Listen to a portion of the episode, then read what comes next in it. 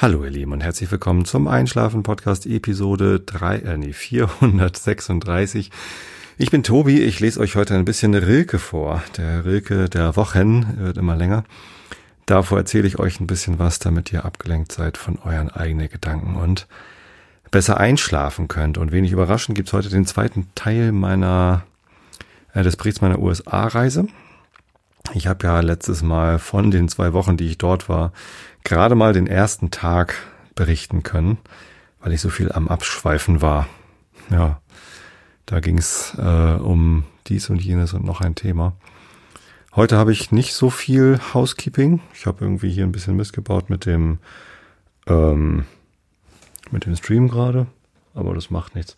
Ich kann allerdings allen, die hier das aus der Konserve hören, äh, nur mal empfehlen, in den YouTube-Stream reinzugucken, denn ich habe hier was äh, zum Zeigen mitgebracht, nämlich ein Andenken aus dem Yosemite Nationalpark, ein Messer von der Firma Gerber. Es ist, hat eine Klinge, die ist so ungefähr sechseinhalb Zentimeter lang. Also auf meiner riesigen Hand sieht das, sieht das so aus. Ähm, Gerber eigentlich und auch der, der Griff ist aus Metall. Ist so ein, so ein Klappmesser, was man auch feststellen kann. Mit so einem, ist das eloxiert? Ich weiß es nicht. Also es ist so graues Metall. Es ist sehr leicht. Ähm, aber definitiv Metall. Also die Klinge ist Metall, ist sehr scharf. Hat hier so eine kleine Säge noch vorne mit dran. Ähm, und kann man halt auch wieder einklappen. Dann gibt's hier noch so eine, so eine Vorrichtung, dass man es dann auch an die Hose dran klippen kann, wenn man möchte.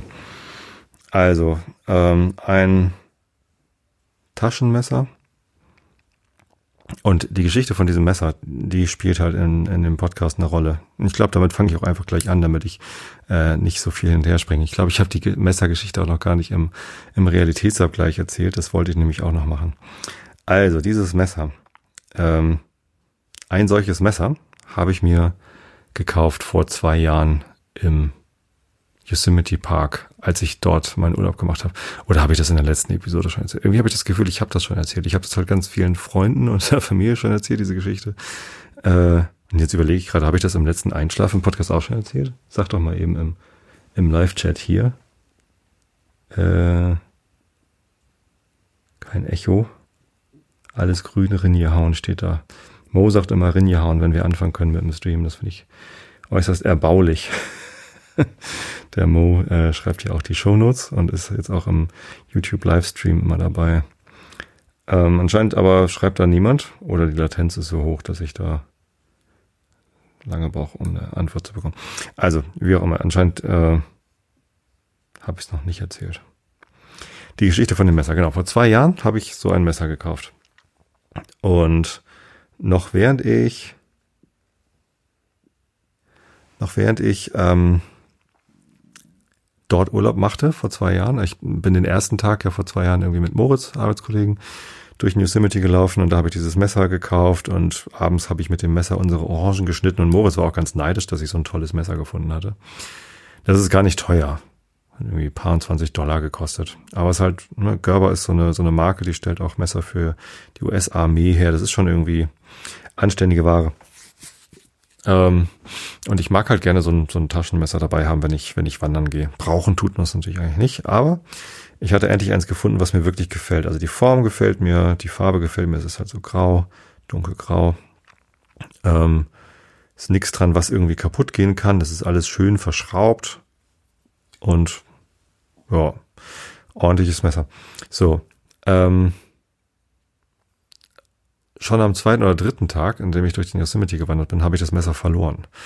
Und ich war total unglücklich, weil der Laden dann zu hatte und ich kam auch nicht mal an dem Laden vorbei, als der dann wieder aufgemacht ist, sonst hätte ich mir das einfach neu gekauft. Ich habe mir stattdessen aus lauter Frust schon vor zwei Jahren so ein äh, im Yosemite so ein Touristenmesser gekauft. In so einem Touri-Andenken-Shop gab's halt Taschenmesser mit so einem Holzgriff, wo Yosemite draufsteht oder irgendwie so ein doofes Messer.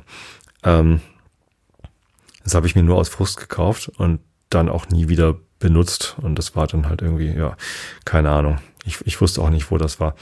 Ähm, und dieses Jahr hatte ich das Ziel, ich guck mal, ob ich, ähm, nee, Messergeschichte habe ich noch nicht erzählt. Wunderbar. Ähm, ich guck mal, ob ich das äh, dieses Jahr wiederfinde.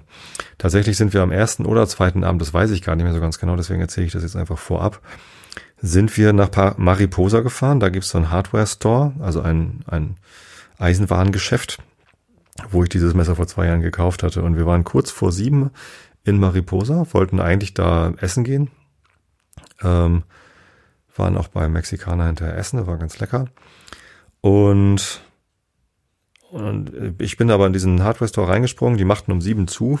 Also falls ihr auch mal in Mariposa äh, ein solches Messer kaufen wollt, jetzt wo ich wieder den Hersteller weiß und so, kann man das dann vielleicht nochmal woanders finden.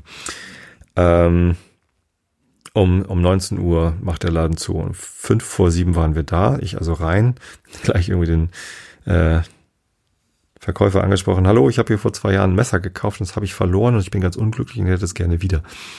Und dann gehen wir zu dem Schrank, wo die Messer drin sind. Äh, und ich sage, ja genau, da ist es, das hier.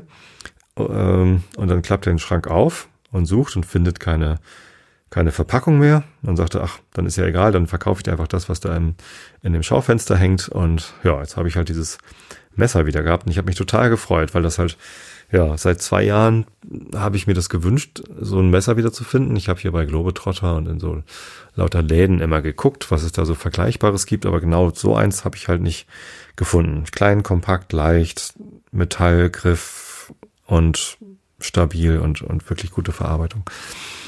Ich war beim MPS Mittelalterlich Fantasiespektakulum, da gab's auch Messer, natürlich, ganz viele und aber auch nicht das, also nicht, nicht so eins. Das war dann irgendwie verspielter oder irgendwie ein bisschen kippeliger oder keine Ahnung was. Und war schon drauf und dran, mir so eins zu kaufen. Die waren auch deutlich teurer dann. Da musste man irgendwie dann 80, 90 Euro für ein Messer hinlegen, was aber halbwegs die Qualität hatte. Naja, so, ne? ich war also total glücklich, dieses Messer wieder zu haben. Ähm, habe das dann meinen Freunden da gezeigt, mit denen ich unterwegs war, Tom und Stefan, und äh, die fanden das auch ganz gut und haben das haben Verständnis geäußert. Vielleicht nicht für meine überschwängliche Freude, aber dafür, dass ich dieses Messer wieder haben wollte. So, da könnte die Messergeschichte jetzt eigentlich zu Ende sein, dass ich das Messer wieder habe und irgendwie glücklich bin. Aber am nächsten Tag wollen wir wandern gehen. Äh, ich packe meinen Rucksack. Ich habe ja so einen Kamerarucksack, den ich öfter mal auf Reisen mitnehme äh, und auf Reisen dann auch immer mit ins Handgepäck nehmen und äh, da ist dann halt meine Kamera drin und ein zweites Objektiv. Also während das im Handgepäck ist, im Flieger nur die Kamera und so Sachen, die ich halt für einen Flieger brauche, was weiß ich, ein Proteinriegel und an der Seite steckt die Wasserflasche drin und so weiter. Ähm, und dieses, dieses Plastikbeutelchen mit, mit Flüssigkeiten, also Zahnpasta, Handcreme, Lippenbalsam und sowas. Und ja, ähm, die, die Tasche war irgendwie noch nicht so richtig gepackt für die Wanderung. Und dann habe ich am, am zweiten oder halt dritten Tag, also am Tag, nachdem ich das Messer gekauft habe, halt geguckt, ähm, oh, hier ist ja noch mein Kindle drin. Dann war ich am, am Tag vorher, also den ersten Tag, die Wanderung oben auf den Upper Yosemite Fall, wovon ich ja euch in der letzten Episode erzählt hatte, habe ich also mein Kindle mitgeschleppt. Völlig sinnlos, äh, weil ich den auf der Wanderung natürlich gar nicht gebraucht habe. Ähm, und dann packe ich den Kindle aus und dann merke ich irgendwie, ist immer noch Gewicht. Was ist denn da noch drin? Und dann fühle ich so unter, ähm, also man konnte dann äh, in der hinteren Tasche, wo halt ein Laptop reinpasst und der Kindle drin war, konnte man noch unter die Schaumstoffpolsterung greifen. Und siehe da, das Messer. Aber nicht das, was ich am Tag zuvor gekauft hatte, sondern das, was ich vor zwei Jahren gekauft hatte, stellte sich raus, ich hatte das Messer gar nicht verloren. Also zumindest nicht im Yosemite Park, sondern nur in meinem Rucksack. Und dann greife ich da rein und dann ist da auch dieses äh, Touristenmesser aus dem Yosemite Park dann mit dem doofen Holzgriff und noch eine kleine Mini-Zange, so ein Mini-Tool, so wie so ein Leatherman, nur in, in winzig, so, was weiß ich, so vier Zentimeter oder so. Ähm, mit, mit so einem Kreuzschraubenzieher und einem Imbus oder so. Hatte mir mal ein Kumpel geschenkt fürs Fahrrad, glaube ich. Ich glaube, das ist das, aber irgendwie so ein Tool. So drei Metallgegenstände, die seit zwei Jahren in diesem Rucksack drin waren. Unter anderem halt ein Messer mit einer, ja, so sechs Zentimeter Klinge. Vielleicht auch fünf. Keine Ahnung. Also mit einer ordentlichen Klinge. Die ist feststellbar und das ist halt ein ein amtliches Werkzeug äh, und auf jeden Fall gefährlich. Und das war in meinem Rucksack drin. Und mit diesem Rucksack war ich am Tag vorher in die USA eingereist im Handgepäck. Ich bin im Airbus A380 mit so einem Messer geflogen. Äh, und die Sicherheitskontrolle, die alles durchleuchtet. Und in dem Rucksack war nicht viel mehr drin. Also der war jetzt nicht vollgestopft mit Elektronik, sodass man es nicht sehen konnte, sondern da war halt genau mein, mein Kindle und eine Kamera und ansonsten nichts Metallisches drin. Ähm, die haben mich bei der Einreise, also beim Security-Check in München, nee, in Hamburg, beim Durchleuchten von meinem, von meinem Handgepäck sogar, äh, haben sie den, das Handgepäckstück rausgenommen und mich gebeten, das dann mal zu öffnen. Dann habe ich das geöffnet und haben sie das alles angeguckt, was da drin ist. Und ja, ja, Routine, ich muss ja nur mal eben äh, auf Sprengstoff prüfen, aber ähm, haben halt nicht nach Metallgegenständen gesucht. Ähm, und ich bin mit dem Rucksack ja in den letzten zwei Jahren öfter mal geflogen. Also zum Beispiel vorletztes Jahr nach Irland hin und zurück. Und ich weiß gar nicht, wo ich den Rucksack noch überall im Handgepäck hatte. Aber dieses Messer äh, wurde schon mehrfach bei Durchleuchtungskontrollen von Flughäfen nicht gefunden. Und ehrlich gesagt fand ich das dann eher beunruhigend. Also ich, ich fand das natürlich total schön, dass ich jetzt zwei von diesen Messern habe. Das heißt, wenn ich eins verliere, ist das andere noch da. Ehrlich gesagt weiß ich gar nicht, wo das zweite gerade ist. Ähm, wahrscheinlich im Rucksack. Aber irgendwie auch ein bisschen beunruhigend, dass die Security an den Flughäfen halt solche Sachen beim Durchleuchten von so einem Rucksack nicht finden. Also das müssen sie doch sehen. Das ist doch irgendwie groß und metallisch. Vielleicht ist es gar nicht Metall, vielleicht täusche ich mich. Klingt aber so, wenn ich mir auf den Kopf schlage. Ähm, ja, alberne Geschichte, irgendwie merkwürdig, aber das ist die Messergeschichte. Ja, jetzt habe ich das erzählt, das Aufregendste von der ganzen Reise. Ganz am Anfang, damit ihr euch jetzt entspannen könnt und einschlafen könnt. Kommen wir zu, zu Tag zwei unserer Wanderung im Yosemite Park. Da sind wir früh aufgestanden. Und zwar äh, waren wir am ersten Tag erst so gegen acht beim Frühstück und dann sind wir um neun so bummelig los und dann um zehn oder halb elf haben wir unsere Wanderung erst angefangen. Dadurch ist das so ein bisschen spät geworden an dem Tag. Wir haben ähm, uns dann gesagt, lass uns doch am zweiten Tag im Yosemite Park frühstücken. Da ist so eine Eatery heißt das, irgendwie so eine, so eine Kantine, wo man dann irgendwie auch sich ein Omelette holen kann. Und die machte um acht, glaube ich, auf. Dann haben wir gesagt, dann lass uns doch um halb acht los, dann sind wir um acht pünktlich da, können dann frühstücken und direkt los. Ist auch ganz nett da zu frühstücken, da gibt's irgendwie Coffee mit Free Refill und so und da gibt's auch Wasserhähne, wo man sich seine Wasserflaschen zapfen kann. Die machen also auch Werbung dafür, dass man wiederverwendbare Wasserflaschen benutzt. Also alles ganz, ganz sympathisch und teurer als im Hotel war das Frühstück da auch nicht, sogar eigentlich eher günstiger, glaube ich. Und ja, das haben wir dann so gemacht. Und der Plan für den Tag war, dass wir nicht ganz so viel wandern. Wir sind zwar früher gestartet, damit wir mehr vom hellen Tag haben sozusagen. Aber es ging nicht äh, darum, den ganzen Tag hardcore-mäßig zu wandern, sondern nach dieser etwas anstrengenderen ersten Wanderung, wo wir dann ja auch uns ein bisschen übernommen hatten und dann im Dunkeln erst runtergekommen sind, wollten wir ein bisschen ruhiger. So. Äh, und die Richtung war Vernal Fall, Misty Trail. Das ist im West, äh, nee, im Osten des Tals. Muss man sich einen Parkplatz suchen hinter dem Campingplatz. Und dann im Südosten, also südlich vom Halfdome, geht dann der Wanderpfad los, der heißt Misty Trail und führt als erstes zum Vernal Fall. Und der ist anfangs recht steil, so eine Asphalt, so ein asphaltierter Wanderweg. Ähm, der war vor zwei Jahren schon ganz schön rutschig. Da war nämlich dann äh, teilweise Eis drauf und da muss man sehr vorsichtig gehen. Da brauchte ich dann auch schon meine, meine Spikes. Und dieses Jahr war ja, wie gesagt, deutlich weniger Eis und dann konnten wir einfach da hochmarschieren. Auf dem Weg da hoch waren noch ähm, Geocaches. Das stellte sich dann aber raus, das sind gar keine Dosen, die man da finden kann. Äh, darf man da wahrscheinlich auch gar nicht verstecken, sondern so Earth Caches, wo man sich dann irgendwelche bestimmten Sachen merken muss. Und ja, haben wir kurz geguckt, ähm, habe ich versucht mir zu merken, aber ich trage solche Sachen dann doch immer irgendwie auf geocaching.com nicht ein. Ja, sind wir zum, zum Vernal Fall gekommen. Äh, also unterhalb des Vernal Falls gibt es so eine Brücke, die über den Merced River, der auch der Vernal Fall ist, äh, rüberführt. Und von der Brücke aus kann man den Vernal Fall sehen in der Entfernung und wie er sich dann so weiter schlängelt. Äh, sehr schöner Aussichtspunkt. Die meisten Leute gehen nur bis genau dahin. Wir haben dann da erstmal unsere Stative aufgebaut und wieder Langzeitbelichtung gemacht und hier jetzt der Verweis auf das entsprechende Flickr-Album. Wenn ihr auf einschlafen-podcast.de geht, äh, zu dieser Episode surft, der Deep Link zu dieser Episode wird übrigens sein mic.fm, mic.fm slash ep436. Das gibt's noch nicht für alle meine Episoden, aber das, das Schema ist halt mic.fm slash EP für Einschlafen Podcast und dann die Episodennummer. Für alle Episoden, seit ich die MicFM Domain habe, geht das, aber ich habe das noch nicht für alle alten Episoden gemacht.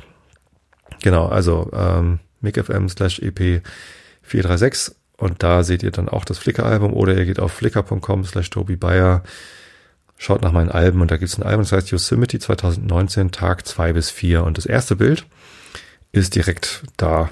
Ähm, da geht also die, die Bilderstrecke los.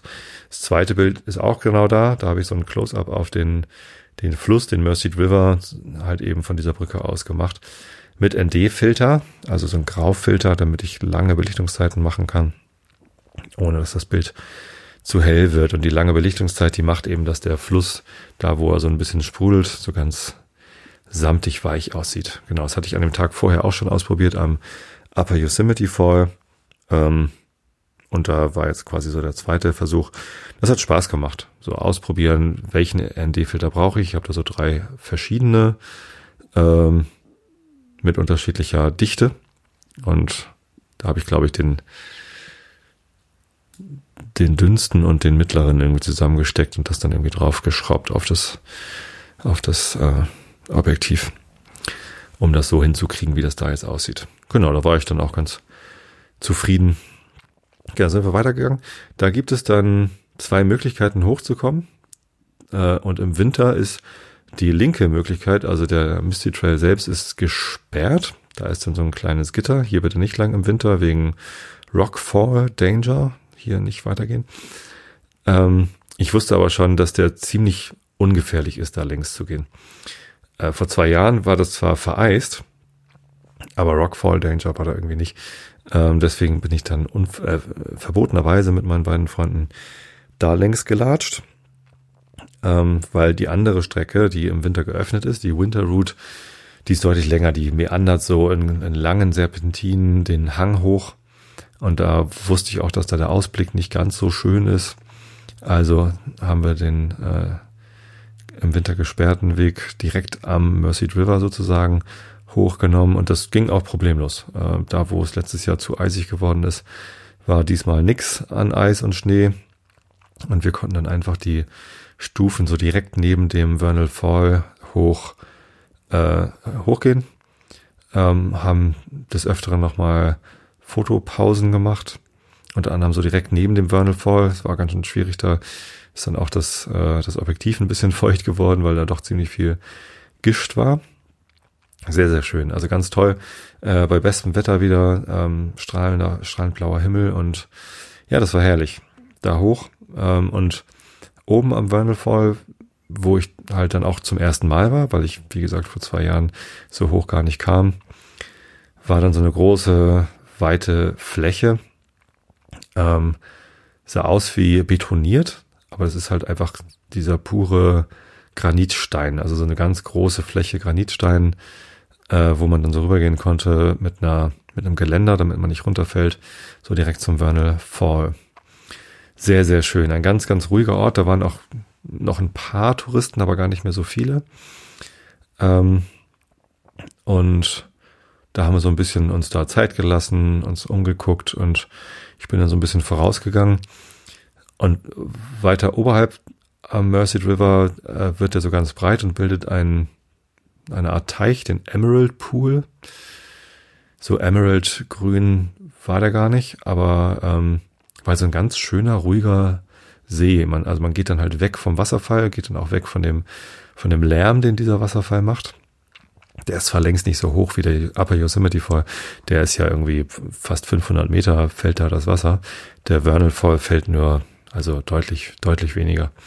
Ist aber trotzdem halt laut. Und wenn man davon so weggeht, ähm, dann, dann kommt man, dann kommt man noch ganz viel Ruhe und kann dann so ein bisschen, da liegen dann so Baumstümpfe und Felsen in diesem Emerald Pool, in dem Teich drin, da kann man so ein bisschen rüber klettern und da bin ich dann hin und war dann ganz alleine so in der Mitte von diesem Emerald, nein, nicht in der Mitte, aber halt auf diesem Gewässer und sah dann von da aus den Nevada Fall. Den hatte ich ja vorher noch nie gesehen, weil der einfach äh, ja nicht sichtbar ist von unten vom von den Vernal Falls aus. Und da sah man halt so in der, in der Entfernung.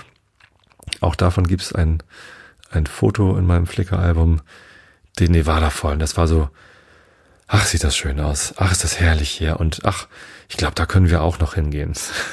dann kamen die anderen beiden dazu und die haben dann auch auf den schönen Blick, äh, über den schönen Blick äh, sich gefreut und Fotos gemacht und ja, ähm, gesagt, getan, sind wir halt, da muss man halt den Mercy River ein bisschen weiter hochlatschen und dann geht es wieder relativ steil hoch äh, zum Nevada Fall. Auch eine total schöne Wanderung. Da sind dann so, so Steintreppen quasi in der, in der Felswand drin, wo man dann hochkommt zum Nevada Fall. Äh, die Vegetation wird dann auch immer dünner, also es geht dann schon relativ weit hoch hinaus. Auch da hatte ich dann wieder meine Garmin-Uhr, die mir Stockwerke zählt. Also ich habe die den Forerunner 625, den ich vor zwei Jahren mit hatte, der mit Brustgurt, den hatte ich dann gar nicht am Start, sondern mein meinen neuen. Ich habe hier so ein Vivo Move HR, sieht so ein bisschen aus wie eine richtige Uhr. Ich halte es mal die Kamera, also eine Analoguhr mit Analogzeigern. Und es gibt so ein ganz kleines Display unten drin. Ist ganz schick. Ähm, und die hat auch ähm, Herzfrequenzmessung am Handgelenk. Das heißt, ich brauchte den Brustgurt nicht. Und die macht auch sowas wie Intensitätsminuten und Stockwerke zählen. Das macht halt mein, meine Laufuhr von Garmin, die macht das nicht. Ähm, und im Yosemite Park war das so ein bisschen albern, dass ich als Stockwerke Ziel, als Tagesziel hatte ich halt zehn Stockwerke zu gehen und am, und am ersten Tag habe ich irgendwie 26 Mal mein Tagesziel geschafft und am zweiten Tag habe ich glaube ich 23 Mal, also auch irgendwie wahnsinnig oft diese zehn Stockwerke geschafft. Und das ist so albern, wenn man irgendwie ja, so eine, so eine lange Steintreppe da am Berg hochgeht und ständig vibriert die Uhr und sagt, herzlichen Glückwunsch, du hast dein Tagesziel erreicht. Äh, übrigens zum, ja, 22. Mal oder so.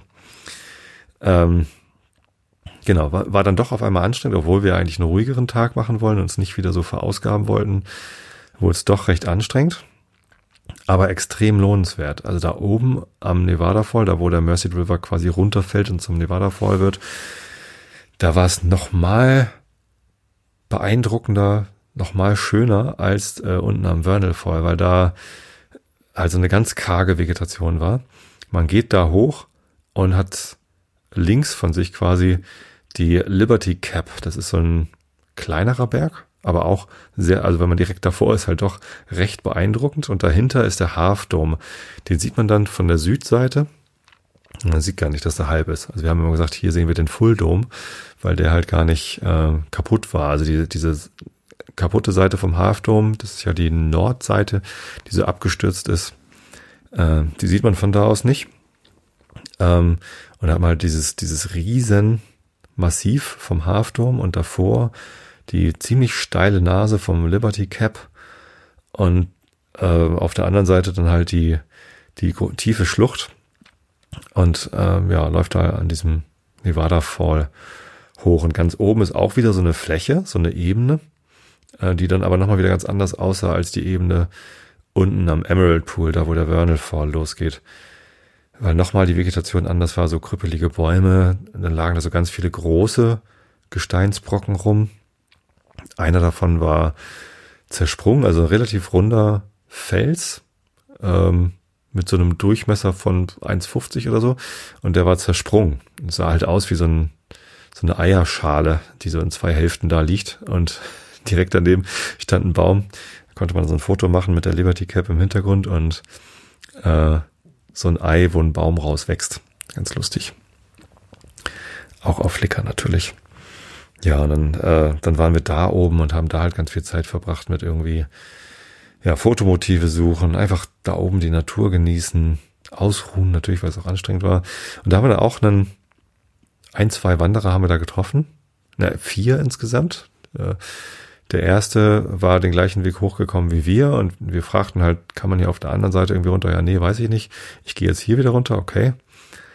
Dann äh, war da noch ein Pärchen, das setzte sich da äh, direkt da an, an die Felskante, wo der Nevada voll runterfällt, auf der linken Seite. Also rechts ist so ein Aussichtspunkt mit äh, einem Geländer, dass man da auch nicht runterfällt und so. Und links ist halt kein Aussichtspunkt und kein Geländer. Und da haben sie sich dann halt direkt so an die Kante gesetzt.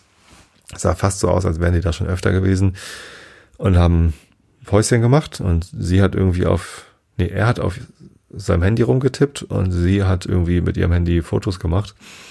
Das war irgendwie ganz lustig. Äh, wir haben dann Fotos von denen gemacht, wie die da sitzen. das irgendwie so gut aussah. Ähm, meine Fotos davon sind leider nichts geworden, beziehungsweise die habe ich leider äh, gelöscht, weil ich, manchmal passieren mir so Sachen. Ähm, deswegen gibt's von dem Tag auch hinterher nur noch das eine Foto, was ich mit dem iPhone gemacht hatte.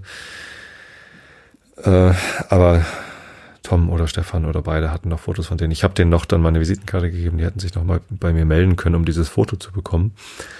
Ähm, ja, hat dann aber irgendwie, haben sie sich noch nicht bei mir gemeldet. Wie auch immer. Vielleicht wollten sie das Foto dann doch eigentlich gar nicht haben. Aber das war ganz nett. Und dann war noch ein Wanderer da, der sah so aus, als hätte der irgendwie, als, nee, nee, das, wir sahen, dass der halt von der anderen Seite kam. Und den haben wir dann gefragt, ähm, sag mal hier, wie ist denn das mit dem Wanderweg, äh, der da auf der Karte angezeigt wird, der dann quasi südlich, also von oben vom Wasserfall aus gesehen, links runter ähm, den, den, den Berg wieder runtergeht. Äh, wie weit ist der und ist der irgendwie sicher oder liegt da irgendwie Schnee? Und dann sagt er ja, nö, äh, hier ist eigentlich alles auch sicher. Ähm, allerdings ist er nicht von unten gekommen, sondern vom Glacier Point. Er, zeigte dann halt immer so in die Entfernung, wo er irgendwie alles längs gegangen ist. Und dann wurde uns irgendwann klar, okay, der, ähm, der kann nicht, also der muss da irgendwie gepennt haben, aber was aber äh, hast, hast du denn ein Zelt dabei? Ja, ja, ich habe hier so ein kleines Zelt und der hat halt in der Nacht da bei minus neun Grad oder was es da nachts hatte, oben am Glacier Point übernachtet. Ähm, da kommt man im Moment eigentlich auch nur mit Skiern hin. Der hatte gar keine Skier dabei. Ich weiß gar nicht, wie der da hingekommen ist. Da muss man über den Badger Pass, also durch den Wavona Tunnel am Tunnel View durch nach oben und dann Badger Pass und dann kann man sich da Skier leihen und kann dann zum Glacier Point. Er meint, er hätte da übernachtet, aber irgendwie abgefahren. Ähm, zumindest meint er, ja, nee, das geht schon irgendwie. Ihr könnt da auch da runtergehen. So, das, das wird schon gehen. Tja, haben wir dann gemacht. Das war so ein bisschen kribbelig, weil da ist ein Wanderweg und der hat halt doch teilweise noch recht viel Schnee gehabt, der dann ähm, an der Oberfläche des Schnees auch recht hart geworden war, also vereist war. Und dann war der Schnee auch noch so ein bisschen abschüssig, so Richtung Richtung Bergabhang. war so ein bisschen, da musste man schon sehr vorsichtig rübergehen und immer sich so festtreten, so Löcher in den Schnee reintreten, damit man festen Halt hatte. Das fühlte sich nicht so gut an, darüber zu gehen. Aber es war jetzt auch nicht so, dass wir irgendwie da in Lebensgefahr gewesen wären. Äh, also wirklich großes Risiko sind wir da nicht eingegangen. Äh, sonst wären wir auch umgedreht. Also so weit waren wir noch nicht runtergegangen, dass man, dass sich das Umdrehen nicht mehr gelohnt hat. Aber naja, wir wollten halt mal gucken. Das ging. Ähm, am Ende des Tages, äh, muss ich dann äh, mal eben vorgreifen, habe ich äh, meine Fotos überspielt auf den Rechner und also von, von meiner Kamera. Ähm, und als das dann fertig war, habe ich die Kamera abgezogen und dann lösche ich immer gleich alle Fotos, die auf der Kamera drauf sind, weil was ich dann mache ist, ich gehe auf dem Rechner alle äh, Fotos durch und lösche da schon sehr, sehr viele oder markiere die zum Löschen und, und lösche sie eigentlich auch gleich. Also alles, was halt technisch komplett unsauber ist oder unscharf oder irgendwie, ne, von, wenn ich irgendwo von siebenmal das gleiche Foto habe, dann suche ich mir halt auf die Schnelle das raus, was technisch am besten ist und ähm, ja, am, am besten funktioniert hat und die anderen kommen halt weg. Ich mache halt einfach sehr, sehr viele Fotos und lösche dann auch sehr, sehr viele glaube, ich habe auf der ganzen Reise, äh, ich weiß es nicht mehr, zweieinhalbtausend, dreitausend Bilder gemacht und davon halt auch schon tausend schon wieder gelöscht und von den anderen auch schon wieder ganz viele irgendwie zum Löschen markiert. Letztendlich äh, auf Flickr veröffentlicht habe ich jetzt für die Tage zwei bis vier 102 Bilder. Ähm, werde ich nachher veröffentlicht haben. Also ich habe jetzt äh, 70 veröffentlicht. Ähm, die anderen 30 kommen dann gleich noch. Und leider war es an dem Tag so, dass der, dass die Synchronisierung von Kamera, also der Upload, der Import von der Kamera auf den Rechner nicht ganz fertig war. Da hatte sich irgendwie aufgehängt. Ich weiß nicht genau warum. Ähm, und das hatte ich halt nicht geschnallt und das habe ich dann erst geschnallt, als ich die Bilder auf der Kamera schon gelöscht hatte. Das heißt, alle Bilder vom Weg runter sind weg, was nicht besonders schlimm ist, weil das waren dann nicht mehr so viele. Und die anderen beiden haben ja auch noch Bilder. Ähm, naja, aber so ein bisschen ärgerlich war das schon. So, deswegen gibt's von dem Tag keine weiteren Bilder vom Abstieg, nur das eine mit dem, mit dem Schnee auf dem Weg. Ja, genau. Äh, wir sind dann quasi den, den Weg, den man eigentlich auch hoch hätte gehen sollen, mit den Serpentinen, sind wir dann runtergegangen, einfach um dann nochmal einen anderen Weg zu sehen. Und der war auch leichter runterzugehen. Da hatte man halt nicht so viele Stufen, da ging es dann eben auch nicht so steil runter. Stattdessen war es ein bisschen weiter, aber zum Abstieg war das halt auch angenehmer. Jo. Unten angekommen, dachten wir, bisschen Zeit ist ja noch, äh, und dann latschen wir noch mal ein bisschen hier durch den Park, sind dann einmal um den Hafturm rumgegangen und haben uns den Mirror Lake angeguckt. Da haben wir natürlich noch mal ein paar Fotos gemacht, aber tatsächlich waren die gar nicht so gut. Deswegen ist es gar nicht so schlimm, dass die weg sind, weil der Mirror Lake, ähm, der halt so ganz still da liegt und dem man so ganz tolle Spiegelfotos machen kann, äh, oder ja, auch den, den Spiegelblick einfach genießen kann, der war komplett leer. Also da war so niedriger Wasserstand, dass die Spiegelfläche sehr, sehr klein war. Und außerdem war so ein bisschen Wind, sodass das auch noch gekräuselt war und na, also so richtig Mirror spiegelig war das da gar nicht. Trotzdem schön, da nochmal hinzugehen. Letztendlich haben wir an dem Tag dann doch wieder sehr, sehr viele Schritte gemacht. Ähm, kann ja mal eben nachgucken. Ich habe das ja hier in, in meiner Garmin-App, wie viele Schritte das am Ende waren. Äh, nicht ganz so viele Stockwerke und ich glaube auch nicht ganz so viele Schritte wie am ersten Tag. Aber ja, wo kann ich das denn hier mal sehen? Muss ich das hier in Einzeltage durchklickern? Ja. Also, scroll, scroll, scroll.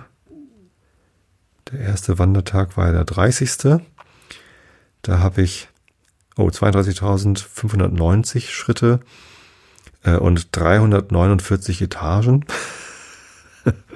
Gott, wie albern das klingt. Ähm, und am zweiten Tag waren es nur 30.000 Schritte, also 2.000 Schritte weniger. Äh, 30.110 Schritte und nur 117 Etagen hoch. 198 Etagen runter. Also so richtig präzise zählt das Ding offenbar nicht, aber naja, sei es drum. Ähm, auch interessant, am ersten Tag habe ich 5423 Kalorien verbaut, am zweiten Tag nur 3903. Anscheinend.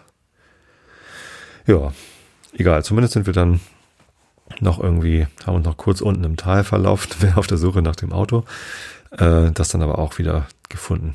Ich hatte mich noch erinnert, dass ich vor zwei Jahren so ein bisschen unten den, den Wanderweg am, am Wasser längs gelatscht war und da Rehe getroffen hatte. Und als ich das dann sagte, hatten Tom und Stefan auch Lust, Rehe zu sehen, aber die Rehe hatten sich in den letzten zwei Jahren dann doch da wegbewegt und waren nicht da. war vielleicht auch ein bisschen, wäre ein bisschen überraschend gewesen, an der gleichen Stelle wieder so ein, so ein Rudel Rehe zu treffen. Das war vor zwei Jahren total schön, weil die extrem entspannt waren. Die haben sich überhaupt nicht von mir stören lassen kamen mir quasi auf dem Weg entgegen. Ich bin dann stehen geblieben, wollte sie nicht erschrecken und verjagen, habe dann Fotos von denen gemacht. Und die sind einfach weitergegangen und sind halt so in einem Abstand von anderthalb Metern an mir vorbeigegangen und waren völlig gechillt. Naja. Ähm, vielleicht auch schon ein bisschen zu zahm oder zu sehr an Menschen gewöhnt. Gefüttert habe ich sie natürlich nicht, aber die kamen auch nicht an und wollten nicht was fressen. Also zu sehr gezähmt waren sie offenbar nicht. Man soll das ja nicht machen, so Wildtiere füttern. Aber ja. Genau. Ich glaube, an dem Abend war das, dass wir nach Mariposa gefahren sind und die Messergeschichte passiert ist. Kann das sein? Was haben wir denn am ersten Abend gegessen? Ich glaube, am ersten Abend waren wir teuer im Mariposa, nee, im, im, im Yosemite Valley. Da hatte genau die Eatery hatte schon zu, aber das Restaurant hatte noch offen und da haben wir da irgendwie einen Steak für irgendwie 30 Dollar oder keine Ahnung was gegessen. Ja, genau. Als wir das Auto dann wieder gefunden haben, sind wir nach Mariposa gefahren, haben beim Mexika haben ein Messer gekauft, haben beim Mexikaner gegessen. Tatsächlich war mein Essen gar nicht so gut. Irgendwie war ich dann auch ganz schön erschöpft und habe irgendwie gedacht, ich probiere mal was aus und das war dann nicht so lecker. Ähm, ich war zumindest nicht so begeistert. Es war okay, aber es war nicht so begeistert. Äh, und dann sind wir noch in The Alley eingekehrt. The Alley ist der Craft Beer Pub in Mariposa und der ist absolut empfehlenswert. Also die haben ganz tolle Biere und auch äh, Crafted Craft Pizza. Die hat einen anderen Ausdruck für Craft wie heißt das noch? Keine Ahnung. Also so Handwerkspizza, so selbstgemachte Pizza hatten. Äh, die haben wir dann am nächsten Abend gegessen, aber das erzähle ich dann ja gleich. Ich mag den Laden total gerne. Ich hatte überlegt, mir ein T-Shirt zu kaufen, ähm, falls einer ein Hörergeschenk für mich sucht äh, und in Mary Poster vorbeikommt. Also über so ein The Alley T-Shirt in L würde ich mich schon freuen. ja, keine Ahnung. Äh, Habe ich mir nicht gekauft. Ich weiß aber nicht genau warum. Sehr, sehr netter Laden, ganz nette Leute. Äh, an dem ersten Abend, als wir da waren, war auch Live-Musik, die war nur gerade zu Ende, als wir kamen. Das war nach dem Abendessen und dann war der Gitarrist gerade fertig. Ja, das war der zweite Tag. Am dritten Tag sind wir auch wieder recht früh losgefahren. Was haben wir eigentlich gefrühstückt? Ich weiß es gar nicht mehr. Zumindest ähm, sind wir recht früh reingefahren in den Park und dann ähm, in weiser Voraussicht haben wir gesagt, komm, wir kommen hier immer am Bridal Veil Fall vorbei, wenn man so reinfährt. Jetzt gucken wir ihn mal an. Äh, auch wenn wir, unser eigentliches Ziel war der Mariposa Grove. Es gibt den Ort Mariposa, von dem ich eben schon erzählt habe. Der ist quasi so 30 Meilen westlich vom Yosemite Park auf der äh, Interstate 140. Und der Mariposa Grove, der ist aber gar nicht in der Nähe von Mariposa, sondern der ist quasi, man muss reinfahren in den Nationalpark auf der 140 und dann rechts hoch zum Tunnel View, durch den Bewohnertunnel durch und dann weiter den Badger Pass links liegen lassen, immer weiter und dann kommt man zum Mariposa Grove. Das ist der größte äh, Wald mit äh, Riesenmammutbäumen im Yosemite Park. Es gibt natürlich noch den Sequoia National Park, da gibt es nochmal mehr Mammutbäume, aber innerhalb vom Yosemite Park gibt es so drei, glaube ich. Drei äh, Gebiete mit Mammutbäumen und Mariposa ist der größte. Ich habe noch nie Mammutbäume gesehen und die anderen beiden haben zwar auch schon mal, haben die schon mal Mammutbäume? Ich weiß gar nicht. Ich glaube, Tom hatte schon mal Mammutbäume gesehen, Stefan nicht. Ich weiß es nicht mehr genau. Ähm, aber den Mariposa Grove hatten wir halt alle drei noch nicht gesehen. Entschuldigung, ich muss mal einen Schluck Wasser trinken. Ähm, deswegen war das unser Tagesziel. Auf dem Weg dahin muss man natürlich einen Wasserfall angucken. Bridal Veil Fall ist quasi gleich äh, vorne an, wenn man über die 140 in den Nationalpark reinfährt. Es gibt ja noch mehr Eingänge. Es gibt übrigens direkt am Mariposa Grove gibt es auch einen Eingang zum Nationalpark. Und auf der Ostseite gibt es auch nochmal Eingang und naja. Ähm, wie auch immer. Bridal Veil Fall ist toll, weil man recht nah unten rangehen kann. Da kam jetzt ziemlich viel Wasser runter an dem Tag, als wir da waren, deswegen hat das doll gespritzt und man kam nicht so nah ran. Als ich zum ersten Mal im Yosemite war, das war im September 2015, da gibt's auch Bilder davon, ähm, auch auf Flickr. Ähm, da war halt recht wenig Wasser im Bridal Veil voll. Insgesamt im ganzen Nationalpark war wenig Wasser. Und da konnte man halt bis direkt an die Felswand, wo der Wasserfall runterfällt, hinklettern. Da stehen so Schilder, hier bitte nicht längs klettern, weil irgendwie rutschig und so. Aber in dem Sommer war das so trocken, da konnte man da ganz sicher hinklettern. Und äh, das ging diesmal nicht. Also so sogar auf der Aussichtsplattform, wo wir dann Fotos gemacht haben, natürlich mit ND-Filter, natürlich mit Langzeitbelichtung. Ähm, da hat das schon, also da gab es schon so viel Wasserfall gischt quasi, also Sprühwasser vom Wasserfall, dass da auch schon wieder das Objektiv nass geworden ist. Und ja, man musste schon irgendwie zügig fotografieren, bevor dann irgendwie alles zu nass geworden ist. Ja, aber toll. Also ganz toller Wasserfall, auch laut, auch schön und da allerdings ziemlich viele Touristen. Also da musste man aufpassen, dass man mal ein Foto ohne Touristen drauf machen konnte, weil das halt sehr zugänglich ist. Das heißt, da gibt es einen Parkplatz und dann geht man irgendwie ein paar hundert Meter also vielleicht 200, 300 Meter und ist dann direkt beim Wasserfall. Das machen natürlich auch viele, weil das ganz vorne an ist. Ja, kurzer Abstecher, bevor wir dann äh, weitergefahren sind. Natürlich nochmal kurz Halt gemacht am Tunnel View. Da waren wir nach dem ersten Wandertag in der Nacht, um Astrofotos zu machen. Da waren wir da komplett alleine. Jetzt am Tag waren da natürlich äh, deutlich mehr Leute oben, inklusive einer Busladung an Touristen. Das ist aber nicht so schlimm. Also da gibt es genügend Plätze, wo man dann sein Stativ aufbauen kann, wenn man Fotos machen will oder einfach oben rüber fotografieren. Man kann sich auch so ein bisschen vom Tourismusrummel da fernhalten. Aber Tunnel View ist halt so ein ganz ikonischer Blick durch das gesamte Tal durch. Dann sieht man so auf der rechten Seite den Bridal Veil Fall, auf der linken Seite El Capitan, halt diese super hohe, massive Felswand und äh, ganz hinten sieht man den Half Dome. Links davon noch, wie heißen die? Sieht man noch so Gipfel. Also das ist wirklich ein wunderbares Panorama. Ähm,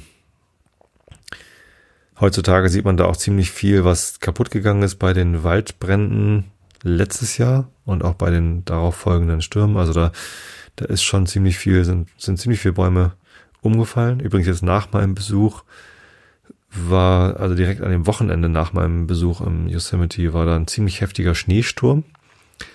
Und äh, der, das war so heftig, dass da auch wieder ganz viele Bäume umgeknickt sind. Da waren auch sehr viele Straßen lange Zeit gesperrt, sodass dann auch Leute im Park eingesperrt waren, die da nicht rauskamen. Ähm, das war zum Glück zu unserem Besuch noch nicht so. Aber man sah schon, dass irgendwie auch im letzten Jahr da ziemlich viel kaputt gegangen war ja, trotzdem ein absolut, ja, ein, ein Must-Have auf jeder Yosemite-Reise. Einmal beim Tunnel View Parkplatz anhalten und da gucken. Das ist wirklich, wirklich toll. Egal wie viele Touristen da gerade sind. Genau, dann durch den Tunnel durch äh, und immer geradeaus bis zum Mariposa Grove. Wir haben noch einmal Halt gemacht. Da gibt's halt dann quasi nach rechts, nach äh, Westen hin gibt es äh, einen schönen Blick dann von der Sierra weg sozusagen. Also die Sierra, das sind halt die, die Berge, wo dann auch der Yosemite Nationalpark dazuhört, Sierra Nevada und weiter südlich. Ähm, und westlich davon läuft das so ein bisschen hügelig aus und da hat man so einen wunderbaren, ganz weiten Blick. Das ist dann halt nicht mehr so spektakulär hohe, schroffe Felsen wie im Yosemite Park selbst, aber halt ja immer noch total schön, da so rauszugucken aus dem Yosemite Park sozusagen.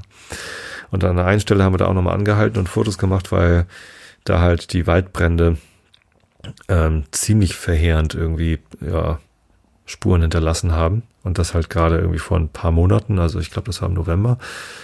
Und äh, da war halt so ein ganzes Waldgebiet komplett schwarz. Also alle ähm, alle Baumstümpfe waren schwarz, da war kein, kein Blatt, kein, kein heiler Ast mehr irgendwie an den, an den Bäumen. Das sah sehr spooky aus, sehr skurril. Ähm, am oberen Hang auch etliche Baumstümpfe, die dann, also Bäume, die abgesicht waren, die dann komplett schwarz waren und so. Das, das sah schon äh, ziemlich beeindruckend aus. Auch da natürlich wieder Fotos gemacht.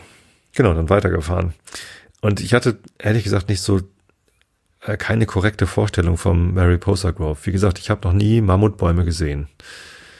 Riesenmammutbäume. Sequoia dendris gigantis oder keine Ahnung, wie die lateinische äh, Benamsung ist. Auf Englisch heißen sie Sequoias. Auf Deutsch, glaube ich, Riesenmammutbäume.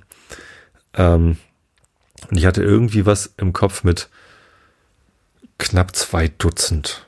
So, und das stellte sich dann aber raus, äh, zwei Dutzend Mammutbäume gibt es in den kleineren Groves. Also es gibt noch den Tulum Grove und noch einen anderen Grove, Merced Grove, glaube ich. Ähm, die sind nördlich von der 140 äh, und halt deutlich kleiner als der Mariposa Grove. Ähm, wie viele Mammutbäume im Mariposa Grove stehen, hatte ich mir gar nicht so gemerkt, aber ich hatte irgendwie tatsächlich weniger erwartet. Es gibt da einen großen Parkplatz. Ähm, der war zum Glück nicht besonders voll, also haben wir da geparkt und sind dann losgelatscht. Äh, hinterher stellte sich raus, es gäbe auch einen Bus-Shuttle, aber den natürlich nicht im Winter. Also der fährt dann erst im, im April wieder los.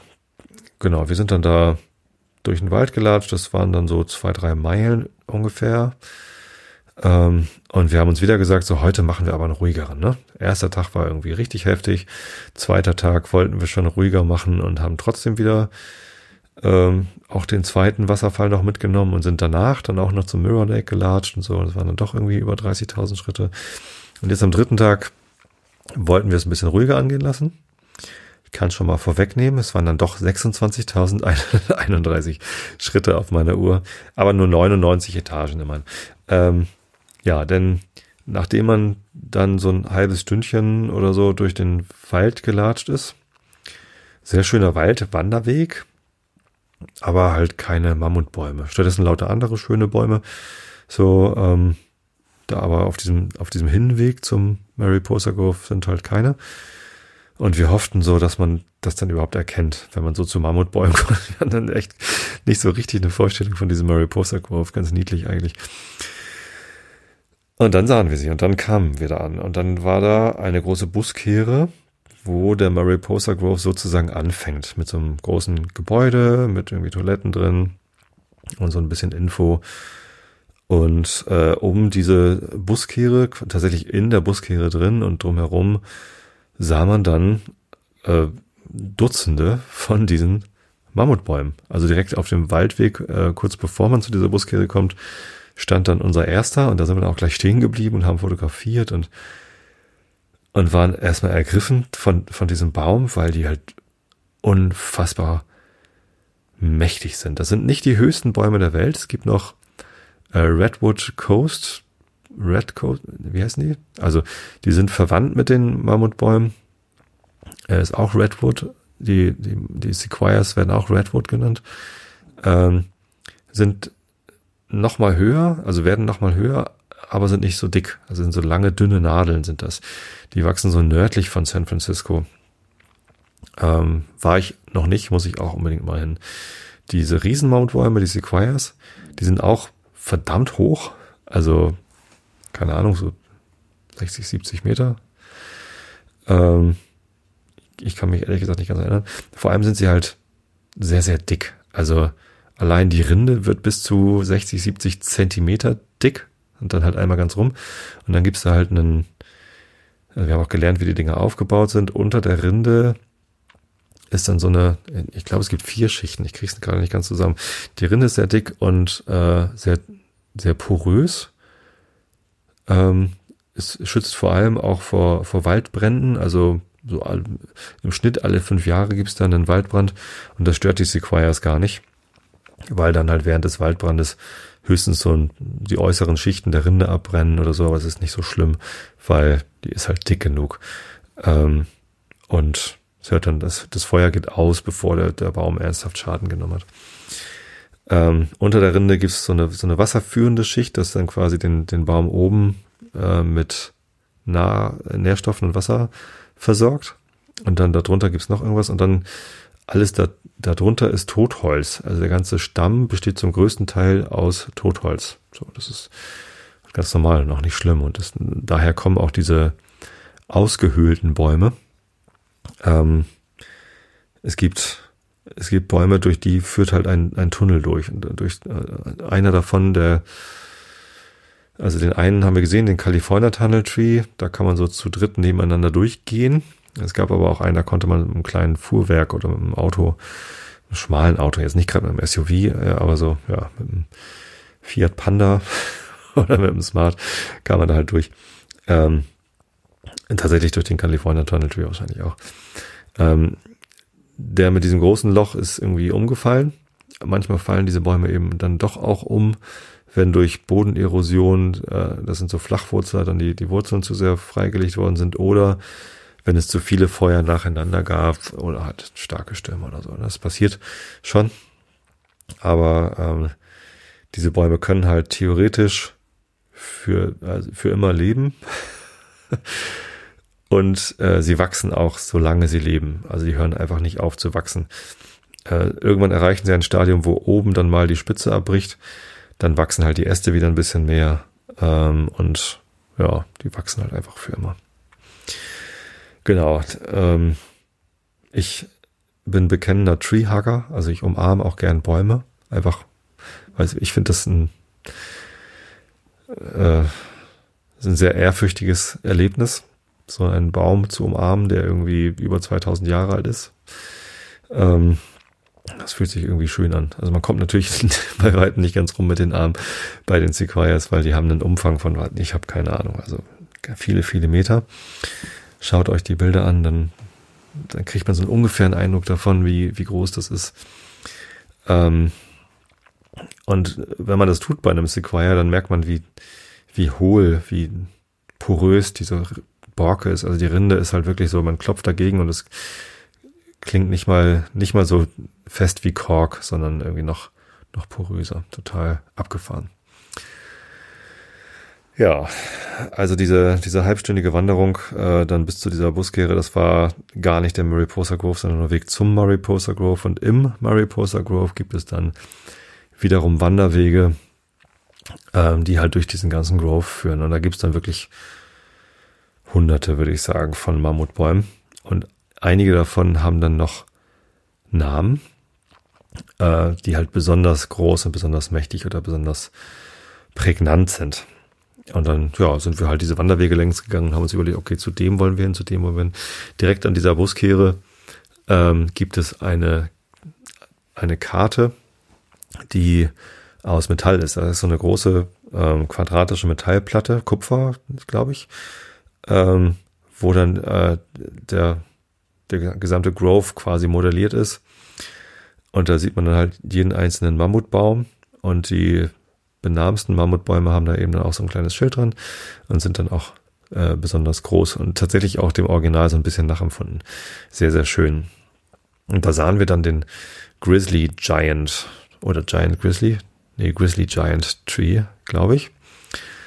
Ah, cool, das klingt gut, da müssen wir hin. Wir sind dann da so hingelatscht und das, das war wirklich mehr ein Spaziergang, ehrlich gesagt. Also keine großartige Wanderung. Wir haben uns da nicht großartig angestrengt, sondern wir sind da längs geschlendert. Schon auf dem Waldweg dahin sind wir nur so geschlendert und dann, ja, wollten halt einen ruhigen machen.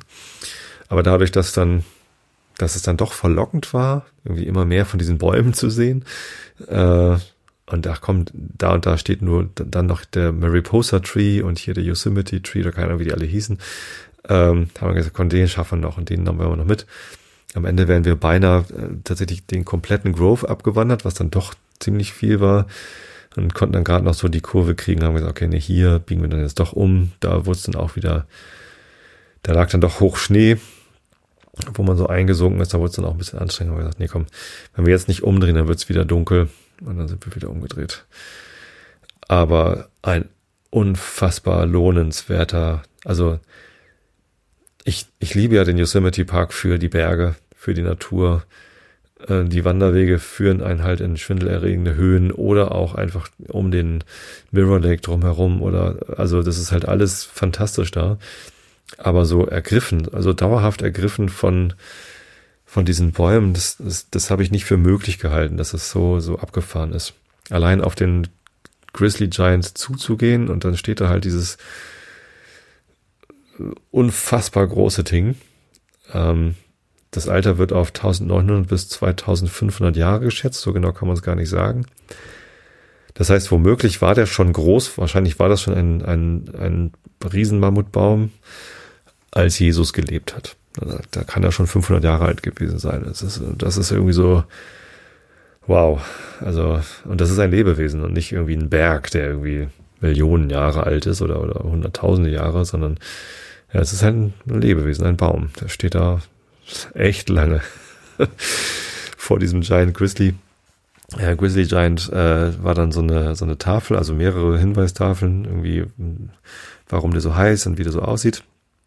Äh, und da gab es halt ein Bild von äh, Theodore Roosevelt, ja, Präsident zu, zu der Zeit mit John Muir, das ist halt so, ja, so ein Ranger gewesen, der äh, sich halt auch dafür stark gemacht hat, dass es den, den Yosemite Park überhaupt gibt oder dass er dann ausgeweitet wird. Und der hat halt mit Roosevelt zusammen eine Wanderung gemacht und da war dann noch so eine Entourage dabei, um ihm das zu zeigen, wie schön es da ist. Und hat, da hat er ihn eben auch dazu überredet, den Yosemite Park zu vergrößern. Also den Yosemite Park gibt es ja schon irgendwie seit 1800 irgendwas, 78 oder was. Ähm, vielleicht war das auch gar nicht John Muir, aber der ähm, ist dann halt damit mit Roosevelt rumgelatscht und hat ihn dann überzeugt, den Park zu vergrößern und eben auch den Mariposa Grove da mit reinzunehmen in den Nationalpark. Ja, und dann gibt's halt ein Foto, wo Roosevelt und Muir dann vor dem Nationalpark stehen, äh, nee, vor, vor dem Baum stehen, mit irgendwie sechs weiteren Männern stehen sie vor diesem Baum und der Baum ist halt breiter als diese acht Männer zusammen.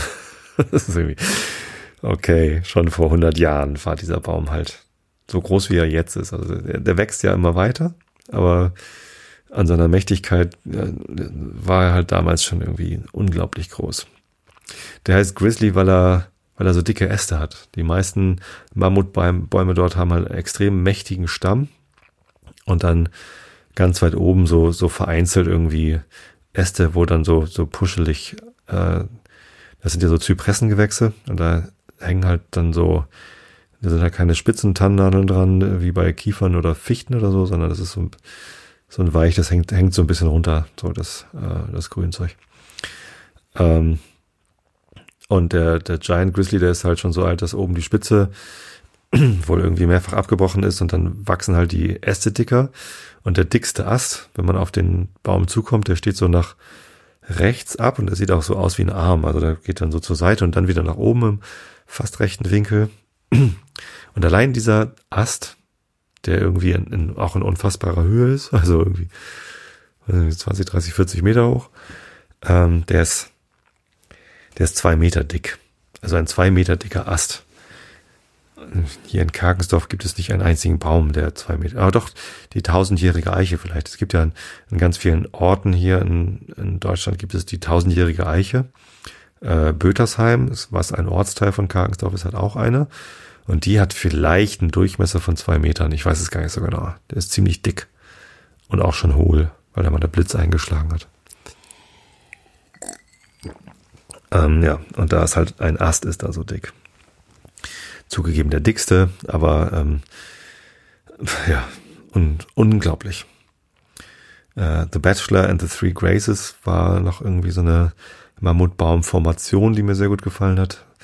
Der Bachelor steht so vorne an äh, und ist riesengroß und dahinter stehen drei etwas kleinere Mammutbäume, aber etwas kleiner heißt halt nur weiß ich nicht, drei Meter Durchmesser im Stamm, anstatt irgendwie sechs Meter oder was. Also das ist ja, ja, unglaublich, ähm, wie diese Graces dann doch dick sein können. Die hatten auch ziemlich dicke Füße, die Graces. Fand ich ganz lustig.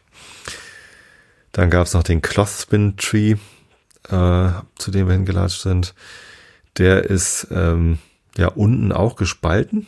Und zwar relativ weit hoch gespalten. Sieht aus wie so eine so eine alte Wäscheklammer, die man so, so drüber steckt. Also nicht mit, mit Feder, sondern es gibt ja so Holz, äh, Wäscheklammern, die halt wirklich nur so, so, eine, so eine Gabel sind. Und so sieht er aus, bloß halt in, in riesen, riesengroß. Das Erstaunliche da war für uns, dass da dann schon wieder Schnee lag. Das war nicht so erstaunlich, ist halt auch relativ weit oben dann. Ähm, aber dieser Schnee war unberührt, da waren keine Fußspuren im Schnee. Es hat aber die Tage vorher gar nicht geschneit. Glauben wir. Und wir wissen jetzt nicht, wie lange da jetzt schon der Schnee lag, aber da war noch niemand hingegangen zu dem Baum, also nicht mal bis zu dem Schild. Also ganz ran darf man nicht, der ist dann irgendwie auch so ein kleines Geländer, wo man dann irgendwie nicht rübersteigen soll. Stand da gar nicht, dass man da nicht rübersteigen soll. Aber im Prinzip soll man da halt die Wanderwege nicht verlassen. Äh, ist ja auch sinnvoll, denn da wachsen halt auch dann neue Mammutbäume. Also so ganz kleine Mammutbäume wachsen da überall. Ähm, die überleben den Waldbrand natürlich nicht, sondern die müssen halt irgendwie Glück haben, dass es dann mal ein paar Jahre lang nicht brennt, sodass die dann halt entsprechend äh, sicher sind vor dem nächsten Waldbrand, dass sie dann auch weiter wachsen können. Genau, also Naturschutz ist da schon sehr, sehr groß geschrieben. Ähm, Klospin, ja, also wirklich Wahnsinn, wie, wie die aussehen, weil man denkt, der Baum ist tot, der muss doch irgendwie umfallen, aber die, die Seitenstücke, die dann halt noch ganz runtergehen, die reichen halt aus, um dem gesamten Konstrukt genügend, genügend Halt zu geben und auch den Baum oben mit ausreichend Wasser und Nährstoffen zu versorgen, sodass halt einfach weiter wachsen kann. Das sieht halt total skurril aus. Ja. Wirklich, wirklich toll. Also wenn ihr dahin kommt, ähm, versucht Mammutbäume zu sehen. Das ist, es gibt in Deutschland auch Mammutbäume, habe ich gesehen. Die höchsten, also so, es gibt auf Wikipedia eine Liste von Mammutbäumen in Deutschland. Ähm, die höchsten sind allerdings irgendwie so 48 Meter hoch und die in den USA, die sind einfach mal doppelt so hoch irgendwie. Das ist schon ein anderer Schnack. Ja. Ähm, ganz lustige Anekdote dann, äh, als wir dann da fertig waren und zurückgelatscht sind, natürlich äh, ist es dann doch dunkel geworden. Allerdings erst, als wir dann wieder bei der Straße waren. Also zurück sind wir dann nicht durch den Wald gegangen, durch den wir gekommen waren, sondern sind dann die Straße entlang gegangen. Die war ja sowieso gesperrt. Äh, wir haben dann auch da erst gesehen, dass es da einen Bus-Shuttle gibt. Haben dann aber auch gesehen, dass das halt im Winter nicht fährt. Also konnten wir die Straße, wo dann normalerweise nur das Bus-Shuttle fährt, konnten wir dann ähm, einfach runtergehen. Das war dann ein bisschen ebener und äh, wie gesagt, es wurde dann so langsam dämmerig und als wir dann zurück waren bei unserem Auto, war es halt auch schon wieder dunkel. Ähm, und dann haben wir überlegt, wo wollen wir eigentlich was essen? Wir hatten ja wieder noch nicht gegessen an dem Tag. Ähm, und haben überlegt, da in der Nähe von Mariposa Grove war ein kleiner Ort. Ich konnte mich aber nicht erinnern, da ein Restaurant gesehen zu haben. Wahrscheinlich gab es da was, aber wussten wir nicht so genau und haben dann Google Maps gefragt, äh, was ist denn kürzer? Äh, Im Yosemite Valley nochmal zu essen wollten wir nicht, weil das wäre dann wieder das Restaurant gewesen und teuer. Ähm, die Optionen waren also in El Portal bei unserem Hotel. Da war so ein kleines Restaurant, was nicht ganz so teuer war. Oder eben nochmal Mariposa, weil wir die Pizza ausprobieren wollten im äh, The Alley. Oder alternativ, es hätte da noch äh, einen Burgerladen gegeben und wir wussten nicht, genau, wollen wir Burger, also Pizza, haben wir für Pizza entschieden. Ähm, denn Google Maps hat gesagt, nach Mariposa ist es kürzer als nach El Portal. Natürlich haben wir dann nochmal irgendwie 28 Meilen hinterher von Mariposa nach El Portal. Ähm, aber weil Mariposa sowieso attraktiver war und näher dran und wir hungrig waren, ähm, sind wir dann direkt von Mariposa Grove nach Mariposa gefahren und das führte dann eben durch den Südausgang. Ähm, da sind wir also direkt vom Mariposa Grove aus rausgefahren aus dem Park und dann quasi außenrum, also nicht durch den Yosemite Nationalpark nach Mariposa dann über die 140, sondern außenrum. Google Maps allerdings ähm, war da vielleicht doch gar nicht so eine gute Idee, denn die haben dann äh, gesagt, bieg hier mal rechts ab. Oder nee, das war sogar das Navi-System aus dem aus dem Auto, genau. Die haben gesagt, jetzt biegen wir hier rechts ab. Und die, das erste rechts abbiegen, also ich bin da gefahren, äh, habe ich ignoriert, weil das so ein, so ein Waldweg war. Das sah aus wie so ein ja, Wirtschaftsweg, führte da irgendwie rein und es war halt dunkel. Ich habe das nicht als Straße gedacht und ich dachte, da kommt dann gleich die Straße, aber dann hat das Navi halt neu angefangen zu rechnen, hat dann bei der nächsten gesagt, jetzt aber rechts abfahren. Und es war immer noch kürzer als durch den Nationalpark. Ja, dann bin ich da so reingefahren, ganz langsam und habe dann überlegt so, oder wir haben gemeinsam überlegt, sollen wir hier jetzt durchfahren? Hm, naja, könnten wir ja probieren. Also wenn der Navi sagt, wir sollen da durchfahren. Und das war wirklich abenteuerlich.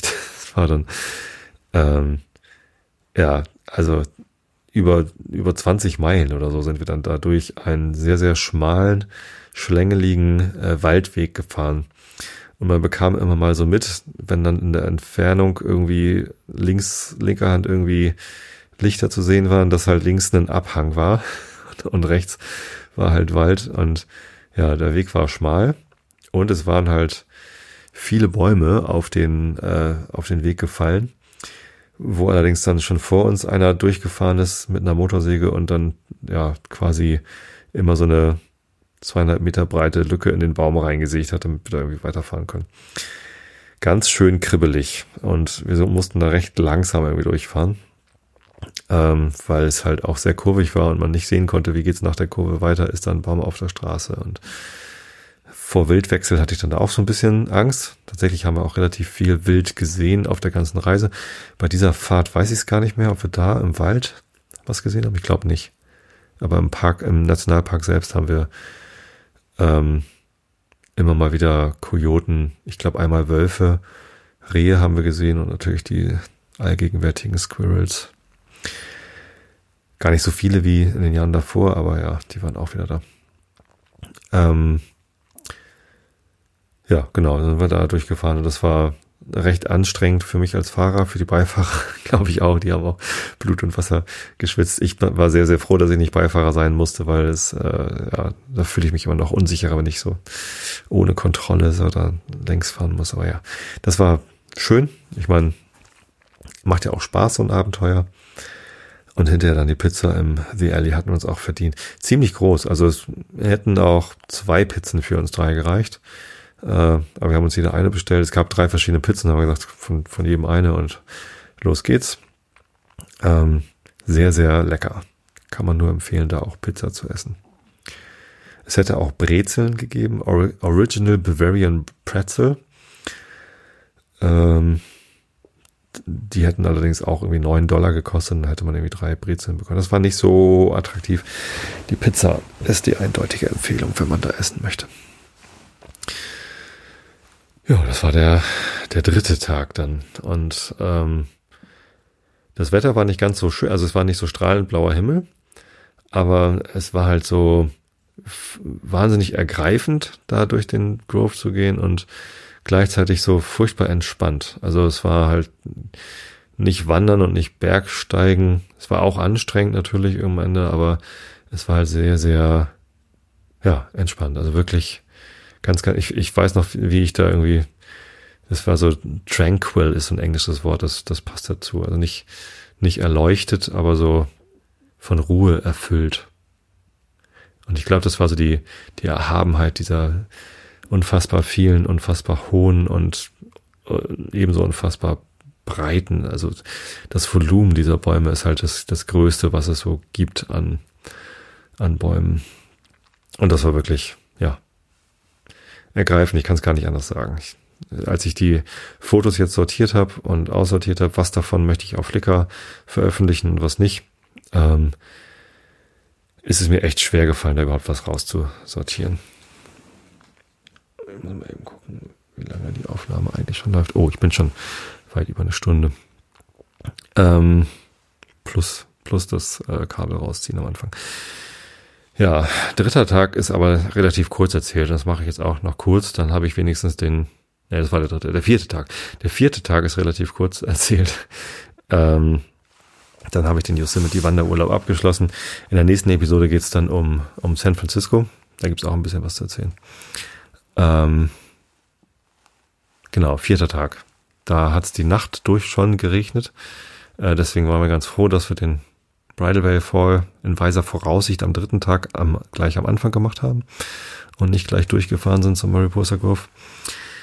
Das heißt, wir haben den, den Vormittag über auch noch geregnet, den haben wir im Hotel verbracht. Da haben uns da, da gibt es so einen kleinen Shop, da haben uns ein Frühstück eingekauft und ähm, einfach im Hotel dann äh, gefrühstückt und ja, so ein bisschen Fotos sortiert und ein bisschen, ja, vor uns hinter geprügelt. Konferenz vorbereitet. Tatsächlich haben wir ein bisschen gearbeitet, ähm, aber gar nicht so viel. War ja auch Urlaub. War auch Samstag, genau. War auch unser letzter ganzer Tag dort. Am nächsten Tag ging es dann ja schon wieder zurück Richtung San Francisco. Äh, mittags wurde es dann aber ein bisschen ruhiger mit dem Regen und da sind wir dann doch nochmal losgefahren. Äh, und ich hatte so Idee, wir könnten ja mal ähm, ein bisschen mehr im Auto sitzen, ein bisschen weniger wandern. Eben auch wegen der Gefahr des Regens. Und dann dachte ich, fahren wir noch ein Stück zurück und dann durch El-Portal durch. Da war so ein Weg eingezeichnet in Google, der dann hochführte zum Tulum Grove oder Merced Grove, ich weiß nicht mehr genau. Also einer von diesen äh, Mammutbaumwäldern äh, nördlich der äh, Interstate 140. Ähm, und schon in El Portal selbst, also in dem Dörfchen, wo dann unser Hotel war, was ich vorher wirklich nur so, ja, okay, da gibt es ein paar Häuser, eine Tankstelle, äh, an der Tankstelle so einen typischen Tankstellen-Supermarkt und eben das Hotel. Aber wenn man da so einmal über den Merced River rüberfährt, äh, da ist eine richtige Siedlung. Also stehen mehrere Wohnhäuser und eben auch ein Museumsbahnhof. Früher gab es einen Zug, der zum Mariposa, äh, zum Yosemite Park hingefahren ist. Wann die Bahn gebaut worden ist, wann sie wieder abgestellt worden ist, weiß ich gar nicht mehr so genau. Aber äh, die Schienen endeten dort in El Portal und von da aus ist man dann eben weiter gewandert oder mit Pferdefuhrwerken weitergefahren. Ähm, und die Lokomotive von dem Zug, so eine alte Dampflok mit einer großen Sechs vorne drauf, ich gibt's auch wieder Fotos, äh, die steht da eben noch. Da haben wir eine kurze Fotosession gemacht mit so einem, ja, ein paar Gleise und dieses, dieses Wende, diese Wendevorrichtung, also so ein, so ein langes Gleis, wo der Zug rauffahren kann und das, das sich dann so drehen kann. Ich weiß gar nicht, wie das heißt, so ein Drehwendewerk äh, war da noch ausgestellt und das ist auch ganz hübsch gepflegt. Ne? Ein alter Lokschuppen und so.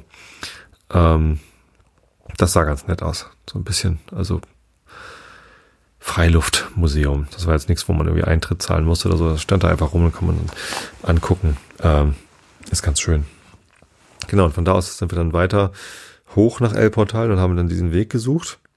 Ähm, sind an zwei Spaziergängern vorbeigefahren, die uns mit großen Augen angeguckt haben.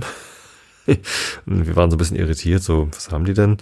Und sind dann weitergefahren und dann wurde der Weg auf einmal sehr unwegsam und steil. Und auf einmal äh, ging es nicht nur steil hoch, sondern auch steil runter, so dass ich halt, wir hatten ja dieses Riesenauto, so ein Chevrolet Tahoe, also wirklich übertrieben großes Auto.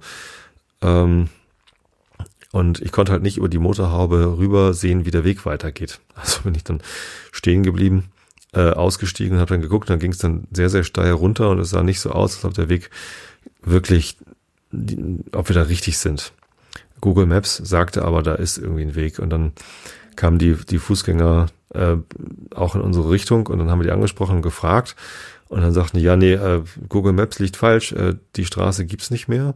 Da war mal eine Brücke, die ist aber bei einem Feuer irgendwie schon vor vielen Jahren abgebrannt und äh, ihr könnt hier nicht weiterfahren. Äh, deswegen äh, lasst das mal lieber. Ich habe mich dann kurz gefragt, warum die uns nicht zugewunken haben, als wir an denen vorbeigefahren sind. Die hätten ja auch mal irgendwie winken können, weil anscheinend wussten, kannten die jetzt schon, dass Touristen da öfter mal irgendwie sich verfahren. Ähm, und wir wären halt beinahe da den, den Berg runtergefahren. Also wäre jetzt nicht wirklich gefährlich geworden, aber da rückwärts wieder hochzukommen, wäre halt schon irgendwie doof gewesen. Naja, immerhin haben uns dann hinterher aufgeklärt. Da sind wir also wieder umgedreht. Von da aus konnte man aber auch nochmal ganz schön so über das Tal vom Mercy River so rüber fotografieren und da, da hingen halt so die schweren Wolken. Also es hat in dem Moment nicht geregnet, aber es sah halt sehr, sehr mystisch aus, äh, da auf die andere Seite zu gucken. Na, wir also wieder runtergefahren und dann doch nochmal mit dem Auto in den, in den Park reingefahren und dann fing es halt an äh, zu regnen, als wir gerade kurz, also wenn man in den Yosemite Park reinfährt, äh, auf der 140, dann kommt man äh, halt an, an so einem Häuschen vorbei, wo man sein Ticket kaufen muss. Und dann fährt man noch ein bisschen am Merced River äh, linker Hand vorbei und kommt dann ins Valley rein. Und ich bin noch nie da auf dem Weg rein irgendwie angehalten. Das haben wir dann jetzt mal gemacht, äh, um da ein bisschen zu fotografieren, denn das, der Flusslauf da sieht auch ganz, ganz lustig aus. Und dadurch, dass da so schwere Wolken hingen, äh, macht das halt so eine ganz mystische, düstere Stimmung. Das sah irgendwie ganz geil aus. Haben wir da kurze Fotosession gemacht und dann fing es aber auch da richtig an zu regnen. Also die, die Wolken äh, hingen dann nicht nur so aus Spaß und damit es hübsch aussieht, sondern ja, kam es halt ordentlich runter. Wir also wieder rein ins Auto und dann weiter reingefahren. Äh, und im Tal, im Yosemite Valley, schneite es dann. Da fiel halt kein Regen, sondern das war halt dann hoch genug, so dass es da geschneit hat aber so ganz malerisch, so richtig so weihnachtsmäßig. Ne? Alles war weiß, die Bäume verhangen, der Himmel ganz grau äh, und eben ja relativ dichtes Schneetreiben. Und dann sind wir angehalten bei der Swinging Bridge.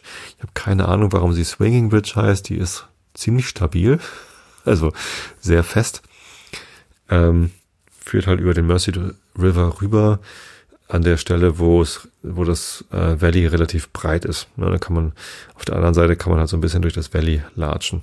Ja, dann haben wir da so ein bisschen Schneespaziergang gemacht, sind einmal durchgelatscht.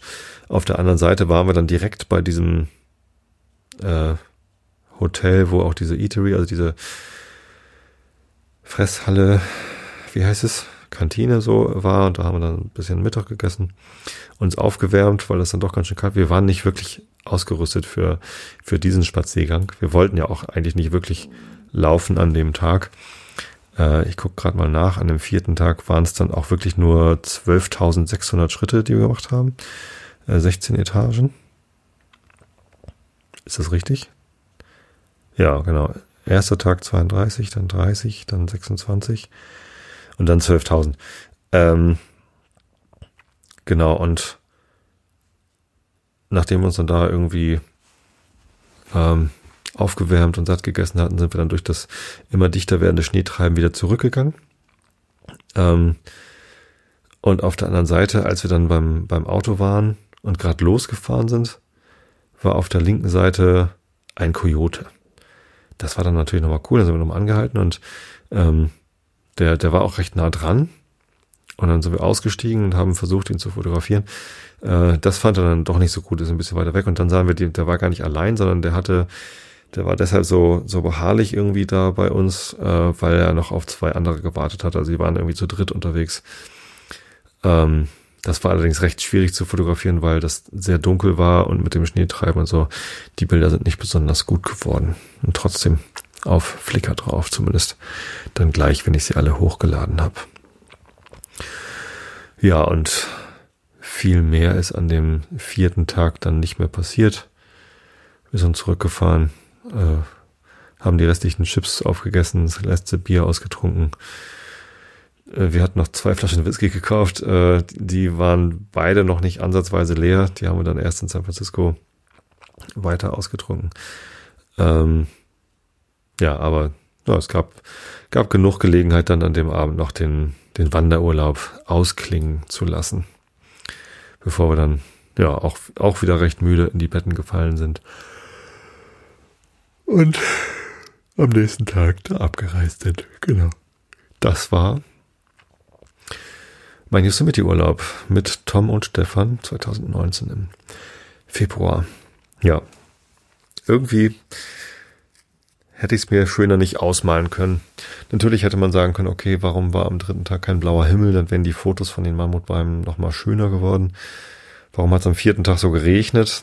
Aber letztendlich, das, das mit dem Schneefall da, das, das war irgendwie auch ganz schön eigentlich. Also ähm, konnte man natürlich nicht so viel draußen sein.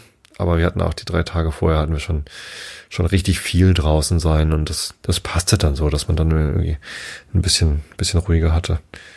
Natürlich, ähm, wäre es wäre es auch toll gewesen, dann nochmal irgendwie eine größere Wanderung zu machen und man konnte sich dann ja am nächsten Tag dann im Auto quasi ausruhen.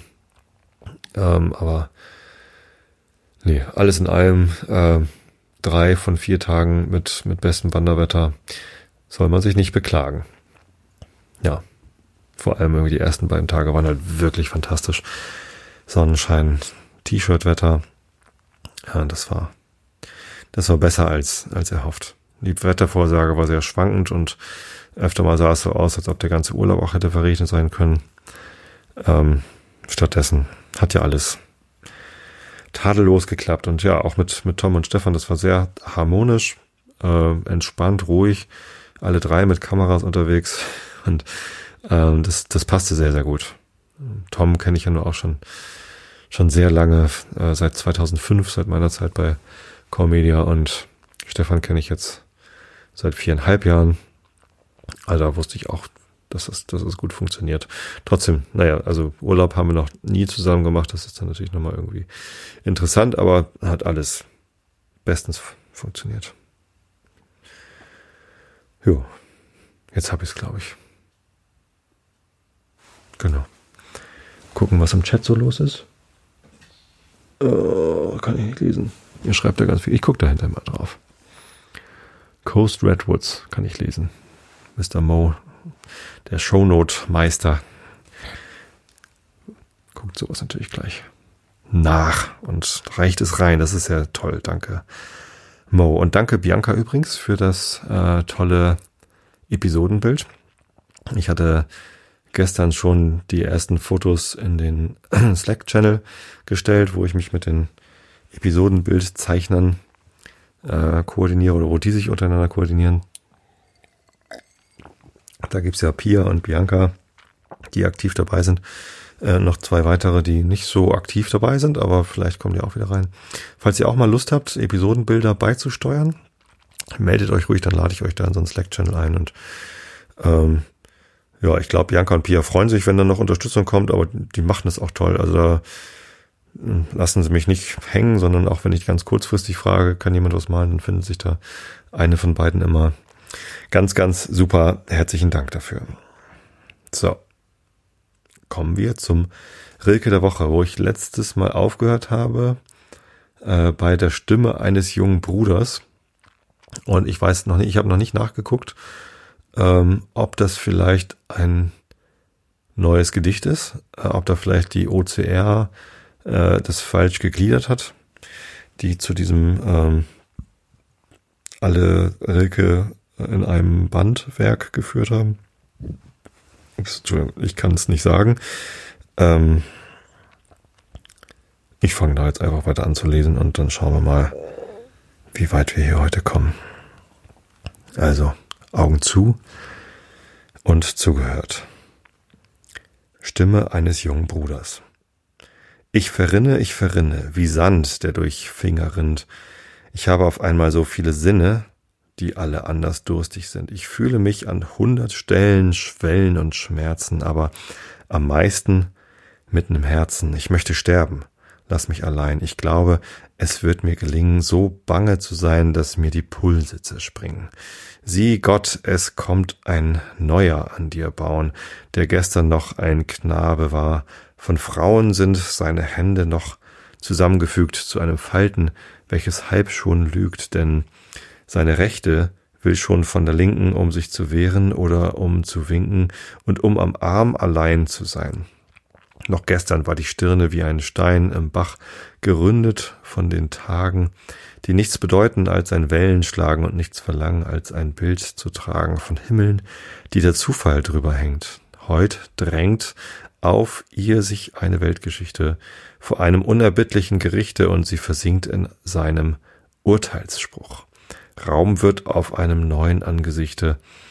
Es war kein Licht vor diesem Lichte und wie noch nie beginnt dein Buch. Ich liebe dich, du sanft, sanftestes Gesetz, an dem wir reiften, da wir mit ihm rangen, du großes Heimweh, das wir nicht bezwangen, du Wald, aus dem wir nie hinausgegangen, du Lied, das wir mit jedem Schweigen sangen, du dunkles Netz, darin du flüchtend die Gefühle fangen. Du hast dich so unendlich groß begonnen an jenem Tage, da du uns begannst, und wir sind so gereift in deinen Sonnen, so breit geworden und so tief gepflanzt, dass du in Menschen, Engeln und Madonnen dich ruhend jetzt vollenden kannst. Lass deine Hand am Hang der Himmel ruhen und dulde stumm, was wir dir dunkel tun. Werkleute sind wir, Knappen, Jünger, Meister und bauen dich, du hohes Mittelschiff, und manchmal kommt ein ernster, hergereister, geht wie ein Glanz durch unsere hundert Geister und zeigt uns zitternd einen neuen Griff. Wir steigen in die wiegenden Gerüste, in unseren Händen hängt der Hammer schwer, bis eine Stunde uns die Stirnen küsste, die strahlend und als, als ob sie alles wüsste von dir kommt, wie der Wind vom Meer. Dann ist alles Hallen von dem vielen Hämmern, und durch die Berge geht es Stoß um Stoß, Erst wenn es dunkelt, lassen wir dich los und deine kommenden Konturen dämmern. Gott, du bist groß. Du bist so groß, dass ich schon nicht mehr bin, wenn ich mich nur in deine Nähe stelle. Du bist so dunkel, meine kleine Helle an deinem Saum hat keinen Sinn. Dein Wille geht wie eine Welle und jeder Tag ertrinkt darin. Nur meine Sehnsucht ragt dir bis ans Kinn und steht vor dir wie aller Engel größter, ein Fremder, bleicher und noch unerlöster und hält dir seine Flügel hin. Er will nicht mehr den uferlosen Flug, an dem die Monde blass vorüberschwammen, und von den Welten weiß er längst genug, mit seinen Flügeln will er wie mit Flammen vor deinem schattigen Gerichte stehen, Gesichte stehen und will bei ihrem weißen Scheine sehen, ob deine grauen Brauen ihn verdammen. So viele Engel suchen dich im Lichte und stoßen mit den Stirnen nach den Sternen und wollen dich aus jedem Glanze lernen. Mir aber ist, so oft ich von dir dichte, dass sie mit abgewendeten Gesichte von deines Mantels Falten sich entfernen, denn du warst selber nur ein Gast des Golds, nur einer zuliebe, die dich flehte. In ihren klaren, marmornen Gebete erschienst du wie der König der Komete auf deiner Stirne, Strahlenströme stolz. Du kehrtest heim, da jene Zeit zerschmolz. Ganz dunkel ist dein Mund, von dem ich wehte, und deine Hände sind von Ebenholz. Das waren Tage Michelangelos, von denen ich in fremden Büchern las. Das war der Mann, der über einem Maß gigantengroß die Unermesslichkeit vergaß. Das war der Mann, der immer wiederkehrt, wenn eine Zeit noch einmal ihren Wert, da sie sich enden will, zusammenfasst. Da hebt noch einer ihre ganze Last und wirft sie in den Abgrund seiner Brust. Die vor ihm hatten Leid und Lust, er aber fühlte nur noch des Lebens Masse und dass er alles wie ein Ding umfasse. Nur Gott bleibt über seinem Willen breit.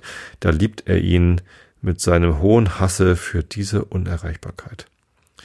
Der Ast vom Baume Gott, der über Italien reicht, hat schon geblüht. Er hätte vielleicht sich schon gerne mit Früchten gefüllt, verfrüht. Doch er wurde mitten im Blühen müd und er wird keine Früchte haben. Nur der Frühling Gottes war dort, nur sein Sohn, das Wort, vollendete sich, es wendete sich alle Kraft zu dem strahlenden Knaben, alle kamen mit Gaben zu ihm, alle sangen wie Cherubim seinen Preis. Und er duftete leis als Rose der Rosen, er war ein Kreis um die Heimatlosen, er ging in Mänteln und Metamorphosen durch alle steigenden Stimmen der Zeit. Vielleicht bis dahin. Also im Grund wird mir gar nicht mehr angezeigt. Ach doch, 33 Minuten bleiben noch in diesem Kapitel. Das ist ein sehr langer Rilke der Wochen. Wie dem auch sei, ich wünsche euch jetzt erstmal gute zwei Wochen bis zum nächsten Einschlafen-Podcast. Äh, nächste Woche gibt's wieder Realitätsabgleich. Da erzähle ich die Messergeschichte nochmal und ihr könnt sagen, dass ihr sie schon kennt. ich habe euch alle lieb. Bis zum nächsten Mal und gute Nacht.